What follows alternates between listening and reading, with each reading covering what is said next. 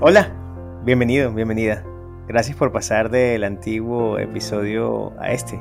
Estamos seguros que el mensaje y la temática que vamos a tratar aquí eh, será de gran bendición para, para ti, para nosotros y para cualquiera que nos escuche en el programa del día de hoy. Como sabes, del programa anterior hemos estado hablando del documental Amén, Francisco Responde. En esta ocasión queremos tratar una de las preguntas de las preguntas iniciales que se trataron en, durante el programa. Em, si lo has visto o no lo has visto, em, quiero que pienses que estás en una sala donde está el Papa Francisco rodeado de aproximadamente unos 10 chicos de distintas partes del mundo con diferentes historias que han vivido cosas totalmente diferentes. Y una de las preguntas eh, que surgen durante la conversación, eh, siendo ellos chicos de distintas partes del mundo, es el tema de la inmigración tema de la migración, de gente que deja su lugar donde nace porque por alguna u otra razón deciden irse a otro lugar del mundo, sea en busca de oportunidades, sea huyendo, sea porque algo mejor pasó, lo que sea, ¿no? Y razones siempre habrá muchas. Em, pero ¿cómo ve eh, de alguna manera tanto Dios como la iglesia, como el mundo el tema de las migraciones? La respuesta en este caso del el Papa Francisco fue una respuesta que consideramos bastante adecuada eh, por el contexto eh, social, ¿no? que de alguna manera em, también de alguna forma cae sobre la responsabilidad de la iglesia como organización. Eh, y él hablaba de cómo los inmigrantes deben ser, número uno, recibidos, número dos, acompañados y número tres, integrados eh, dentro de una sociedad. Pero ¿qué más allá hay de eso? Eh, ¿Cómo podemos abrir esa pregunta, eh, llegar a lo profundo, tanto de las razones, el porqué de la pregunta y sobre todo cómo nos impacta a nosotros? ¿Tú cómo la viste, Luis? A ver, la pregunta es interesante por el hecho de que yo considero la Biblia un libro, el libro del inmigrante. La Biblia se centra en la inmigración y llama la atención. Nosotros quizás no ponemos tanta, tanto foco en eso, pero como inmigrantes y considerando que la iglesia en el norte del mundo, norte del mundo, los países desarrollados, ¿verdad? está hecha de inmigrantes. La iglesia adventista nativa en Inglaterra no existe. O sea, de los 44.000 adventistas que hay en Inglaterra, más de 43.000 son extranjeros. Curioso, ¿no? A lo mismo pasa en casi toda Europa. La iglesia adventista, tristemente, ah, en el sur del mundo está, está poblada de nativos, pero en el norte del mundo no es el caso. Pero cuando vamos a la Biblia, encontramos que la Biblia es el cuidado de Dios casi por el inmigrante. Eh, hay un cuidado especial por el inmigrante. ¿Y esto por qué? Primero, la Biblia es escrita por inmigrantes. Esther fue inmigrante. Ruth fue inmigrante, Noemí fue inmigrante, los patriarcas fueron, inmigrantes, Moisés, Abraham, José, Isaac, Jesús, no solamente en su niñez, que fueron no solamente inmigrantes, sino refugiados además, pero Jesús, María de Nazaret, todos los apóstoles, de los apóstoles ni uno murió en tierra santa, sino en el extranjero.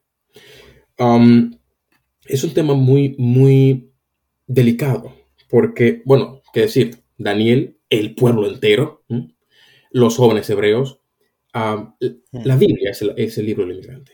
Y cuando tú lo ves desde ese punto de vista, tú dices, pero este es, este es no solamente la palabra de Dios, sino que Dios me está hablando a mí como, como inmigrante.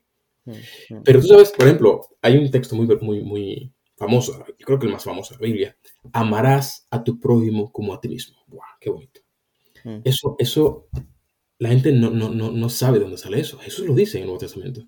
Pero eso realmente sale de un texto que está en Levíticos. Y en Levíticos, en el capítulo 19, el versículo 11, es curioso porque eh, la Biblia allí dice que tienes que amar al extranjero como a ti mismo. De ahí sale esa expresión. O sea, Jesús cuando se, refiere a amarás a tu prójimo como a ti mismo, realmente está refiriendo de manera específica a los que son distintos a ti, hmm. a los que no nacieron aquí. Hmm. Y resulta que hay muchos textos. El Antiguo Testamento está lleno de textos en defensa del, extranjero. eh, en Éxodo 23, 9, y no angustiarás al extranjero, porque vosotros sabéis cómo, él, cómo es el alma del extranjero, hmm. ya que extranjero fuisteis en la tierra de Egipto, tres veces en un solo versículo. Otro, Levíticos 19, 11, y no rebuscarás tu viña, ni recogerás el fruto caído de tu viña, para el pobre y el extranjero lo dejarás. Yo Jehová vuestro Dios. Otro texto me gusta mucho. El extranjero que morare con vosotros en vuestra tierra, no lo oprimáis, como a un natural lo, lo trataréis, mm. como uno que mora entre vosotros, y lo amarás como a ti mismo, porque extranjero fuiste en la tierra de Egipto. O sea, hay un montón de cosas, además, dice la Biblia eh, en números 15, lo ponen en igualdad de condiciones ante la ley y privilegios sociales. Por lo tanto, a mí me toca mucho el, tema de, la inmigración y del extranjero, porque yo creo que la Biblia, de Génesis, Apocalipsis, tiene que ver con, personas que han tenido que salir de su lugar para buscar una mejor suerte en otro que no siempre la han encontrado, como le podríamos decir a Noemí. He salido con las manos llenas y he regresado con las manos vacías. Ayer vi un, un video corto de, unos segundos que decía, me he ido, de, he emigrado de, Sudáfrica a Inglaterra para trabajar en Inglaterra, para poder comprar vuelos para eh, en Sudáfrica. Yo también lo vi, Es muy triste. Entonces, a veces estamos en la misma dicotomía. Hay gente que salen de sus países y el único país que conocen, aparte del el que salieron, es el suyo. Nunca van a otro lugar de vacaciones. Siempre vuelven de vacaciones al suyo. Y siempre está ese, ese, ese deseo, ese anhelo de volver. Y cuando tú vuelves, te encuentras que todo ha cambiado, que ya no es tu lugar. Por lo tanto, yo creo que, que en la Biblia deberíamos trabajar más el tema del extranjero. Hay más de 100, más de 100 veces se habla la Biblia del extranjero en toda la Biblia, pero hay una condición especial. El extranjero es una persona vulnerable, dice la Biblia, y, como, y debe ser protegido, no solamente por el Estado, sino también por el cristiano de manera especial. Como cristiano, yo tengo que tener una sensibilidad especial con los extranjeros. No podía hablar de esto un montón, pero aquí luego tendremos el llamado y cantar a Dios el Padre, esas cosas y no es el plan. Muy bien, muy bien, muy bien. Gabo, oye, este, este tema es importante porque, como decía Luis, ¿no? Esto es histórico, o sea, el tema de las migraciones no es algo que, que surgió ayer. Eh, también el tema de, de, de, la globalización hace que, que el flujo de personas de un lugar a otro pues sea mucho más abierto, Ahora hay aeropuertos en muchas partes, los vuelos llegan aquí, allá, etcétera. Pero sigue siendo un tema complicado para algunas regiones del mundo, algunos continentes en particular, algunos países, etcétera. Y sobre todo, y tú como economista, desde el punto de vista económico, también genera un impacto relevante en las migraciones. Entonces, ¿por qué, por, qué este tema de las migraciones surge en ese documental? Eh, ¿cuál, en, tu opinión, la posición de, o la respuesta del Papa y la respuesta de nosotros eh, como creyentes Em, ¿Qué sentido tiene todo eso? Jorge, tú lo mencionaste, es histórico, pero si vamos a hablar de un tema relevante a nuestros días, es absolutamente actual, es para hoy. Y yo creo que desde 2018, yo creo que la migración lastimosamente es una de esas cosas que sabemos que pasa, pero nos vendamos los ojos y nos hacemos los de la vista gorda. Pero situaciones como las de Estados Unidos en 2018, cuando el mundo se enfrentó a ver esos niños en esas jaulas en Estados Unidos separados de sus padres, tiene que obligarte a repensar. Ahora, lo que hace el documental de Disney eh, es un ejercicio que para mí trasciende la Iglesia Católica y todas las demás denominaciones. Y, al decir trasciende es porque tiene que ver con la raza humana. Entonces me parece interesantísimo la respuesta que allí se plantea, es una respuesta eh, muy, muy puntual, muy, muy de pronto desde la sociología. exacto políticamente correcta. Políticamente correcta y está bien, pero yo quiero hablarte de dos cosas que a mí me parecen interesantísimas y muy corticas porque sé que el tiempo es oro y, esta serie queremos que sea muy puntual. Y tú me preguntaste sobre las causas. Estos fenómenos bien documentados se dan desde persecuciones religiosas, políticas, pueden ser guerras civiles, colisiones entre naciones. Veamos el ejemplo de lo que está pasando en Rusia en este momento. La violencia social, la pobreza extrema, la opresión de regímenes dictatoriales y son muchísimas las causas que llevan a las personas a migrar. Canadá, por ejemplo, se caracteriza por tener un programa migratorio amplio. El año pasado se recibieron un millón de migrantes y se espera que se reciba otro millón este año. Y aunque se hace el ejercicio de que Canadá tiene buenas políticas migratorias y la gente puede llegar en buenas condiciones, yo conozco migrantes de primera mano que la pasan mal. He leído en las noticias de farms y de lugares donde los esclavizan básicamente y hay una responsabilidad gigante allí Pero yo te digo que esto trasciende a cualquier religión porque Jesús mismo es absolutamente empático con el migrante en su experiencia personal. Y el discurso de la vida de Jesús nos invita personalmente a repensar el migrante como una extensión de Jesús mismo, ya que él personificó en su propia vida esta situación. Él mismo decía en Mateo 25:35, fui extranjero y me invitaron a su hogar cuando se describe ese momento de la venida del Señor. Pero esa afirmación no es una afirmación que venga solamente desde un ejercicio de querer ser empático, sino desde una realidad y te lo voy a presentar en cinco ejemplos. Jesús, el verbo hijo de Dios, abandonó el cielo, que es su hogar, para venir a ser un inmigrante en una raza caída con un propósito de salvación, y vivió como un inmigrante entre nosotros hasta el punto de que fue despreciado. No solamente allí, descendió de una línea de migrantes, lo dijo muy bien Luis. Yo abrí un artículo que era una tesis sobre migración y, la Biblia, y, la historia o la lista de migrantes en la Biblia es muy larga, comenzando por Abraham, todo Egipto y etcétera.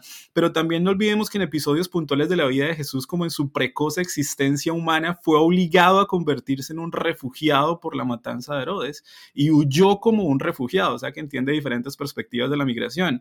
El reino de Dios, lo dice también la Biblia, requiere que los redimidos eh, convertirse en, en peregrinos y que su verdadera ciudadanía está en los cielos. O sea que también te hace a ti, a mí, un emigrante en este planeta y termina claramente diciendo un versículo que mencionó Luis, pero que yo creo que vale la pena repetir, que está en Lucas 10, 27, que dice, amarás al Señor tu Dios con toda tu fuerza y con toda tu mente y a tu prójimo como a ti mismo. El ejercicio, Jorge, trasciende la postura de la Iglesia Católica y menciono la Iglesia Católica específicamente porque es el documental del cual estamos hablando y recae sobre la humanidad completa, al punto de que todos deberíamos jugar un papel en recibir, en dar oportunidades, en tratar bien. Y también te voy a hablar de lo bonito de la situación. Cuando yo llegué a Canadá, yo me encontré con un grupo de personas que que tal vez es el contraejemplo, que realmente me hicieron la vida más fácil, que se preocuparon por mí, que bajaban a mi casa y me decían, hey, no tienes esto, no importa, te lo traigo, ya te lo regalo. Ah, tú tocas guitarra, y estoy hablando de ejemplos literales, yo te regalo una. Y para mí, y te lo digo sinceramente, fue sentir el amor y el abrazo de Jesús estando en un país extranjero donde era raro, donde era diferente, donde no es mi tierra, donde no es mi lengua. Y, y, el, y la potencia de ese mensaje de amor en tu vida tiene el potencial de cambiarlo todo. Entonces es una experiencia muy linda y creo que es un tema absolutamente trascendental. Sin duda. Me gusta porque, a ver, los tres que estamos aquí ahora mismo estamos en un país supremamente lejos, a kilómetros y miles de kilómetros de distancia de donde, de donde originalmente nacimos, ¿no? Y quiero aprovechar la oportunidad, ya que estamos hablando de inmigración, de, para también preguntarles no solamente el lado de la definición, lo que hemos visto, las consecuencias, las causas, la esencia, dónde nació, sino ese rol de inmigrantes que tú y yo tenemos y que alguien que ahora mismo en alguna parte del mundo es inmigrante, em, ¿cuál debería ser? ¿Cuál, ¿Cuál es su actitud? ¿Cuál debería ser su actitud? ¿Cuál debería ser su forma de ver la vida? ¿Cuál debería ser su actitud frente a las circunstancias que se encuentra? Y cómo puede de alguna manera apalancarse, por supuesto, en el mensaje bíblico y en las promesas de Dios para, para tener una vida, y, lo pongo en, en las esferas más amplias, tanto digna como eh, coherente, etcétera. Luis, ¿cuál sería esa apreciación tuya al respecto? Mira, eh, yo estoy trabajando como asistente de pastor en una iglesia donde todos son inmigrantes, en Inglaterra, Londres, una iglesia hispana. Y hay algo que yo les digo a mis hermanos siempre respecto a esto. Disfrutad el lugar donde estáis, donde estés. De hecho, la Biblia dice que tenemos que orar por las ciudades donde vivimos. Porque tristemente a veces salimos de nuestros países, pero estamos, la nostalgia a veces nos gana y estamos en, en una dicotomía, el cuerpo en un país y la mente en otro. Y a veces nunca somos completamente realizados ni felices, aunque tenemos todo. Y tenemos que cuidarnos de eso. Y tenemos, nosotros, los, yo creo que el cristiano, como decía Gabriel, por definición somos inmigrantes. El que se hace cristiano automáticamente pasa a ser inmigrante. Definitivamente. Porque le dan otra nacionalidad, que no es terrenal, como es, no es de la tierra, como dice Pablo. Peregrino inmediatamente, ¿no? automáticamente. O sea, si, incluso los, los, si yo soy cristiano y, estoy en la República Dominicana, donde yo nací, automáticamente ya hago, me, soy, soy un, un, extranjero en mi propia tierra. Entonces, curiosamente, yo tengo que hacer frente al riesgo, la tentación de estar aquí, pero con la mente allí. Es un tema delicado esto. Mm. Y a veces siempre estamos como los, como Caín, el, el castigo de Caín. Yo seré feliz cuando yo tenga en mi país, yo seré feliz cuando yo vaya, yo... La felicidad siempre está en el futuro, nunca está en el presente. Y tenemos que huir de eso, porque esa es la definición del castigo del Señor para mucha gente, ah, como lo, dice uh, Salmos. Cuando es de día, quiere que sea de tarde, cuando es de tarde, quiere que sea de noche, cuando es de noche, quiere que sea de día. Nunca estoy completo, nunca estoy satisfecho. Yo tengo que hacer un ejercicio para colaborar con Dios que me ha permitido salir en el sentido de yo ver sus bendiciones ahora y yo disfrutar esto y yo saber que mi hogar es donde el corazón está que mi familia es mi esposa y mi hijo que están ahora durmiendo. ¿Sabes? Yo tengo aquí justo detrás de mí, ese, ese es el hogar. Mi hogar es donde mi corazón está.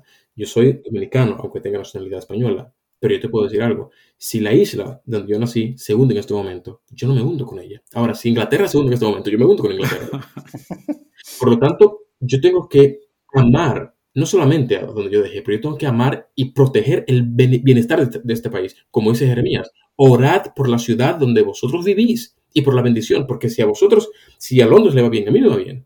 Esa es la realidad. Entonces, yo, quiero um, decirle migrante, no te olvides de, de, tus raíces, de tu hogar original. El otro día cantaba, en el último día que prediqué, Hogar de mis recuerdos, y todos estábamos llorando en la iglesia. Todos estábamos llorando. ¿Por qué? Porque quisiéramos estar ahí, pero yo decía, luego del himno, el hecho es que si volvemos al hogar de nuestros recuerdos, la gente que sigue su lugar especial ya no está.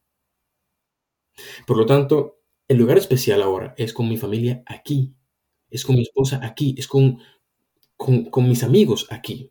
Por lo tanto, hagamos nuestra experiencia relevante allí donde estamos. Esto da para mucho porque me toca muy profundo, muy delicado, pero e, ese es el mensaje. Disfruta, uh, céntrate en el lugar, no te olvides de tus raíces, pero, pero une tu mente y tu cuerpo en un solo lugar. Yo le sumaría ahí algo cortitico, Jorge, y es ese, ese énfasis especial en el ser bendición para donde llegues, ¿no? Y lo vemos en la Biblia clarísimo. Es para mí difícil imaginarme a Egipto pasar por esa crisis de falta de alimentos si no hubiese llegado ese migrante José como un esclavo guiado por Dios para hacer lo que hizo, o pensar en Daniel haciendo su labor. Eh, a veces con Valentina, mi esposa, nos hacemos esa pregunta. Ella dice que yo soy un mal colombiano porque yo no quiero vivir en Colombia. y es una conversación que tenemos seguido. Pero yo le digo es que yo puedo ser un muy buen colombiano aquí cuando represento bien a mi país todos los días y la imagen que le doy a la gente que está aquí en mi país es una buena imagen y que hagan pensar que Colombia es un lindo país por los colombianos que conocieron acá. Y me pasa lo mismo con el cielo. Si yo soy ciudadano del cielo, mi imagen en la tierra es mostrar que en mi ciudadanía y en mi lugar de procedencia, donde está mi Padre Celestial, hay un reino de amor, hay un reino de paz, hay un reino de, beneficiar al otro, de pensar en los demás antes de pensar en mí. Yo creo, Jorge, que tanto recibir al migrante como ser migrante tiene que ser un trabajo de bendecir. Y yo puedo ser bendecir, yo puedo ser bendición para un país al poner mi pie allí. Y también puedo bendecir a ese migrante que llega al país donde yo estoy con una mano y ayudarlo y que salga adelante.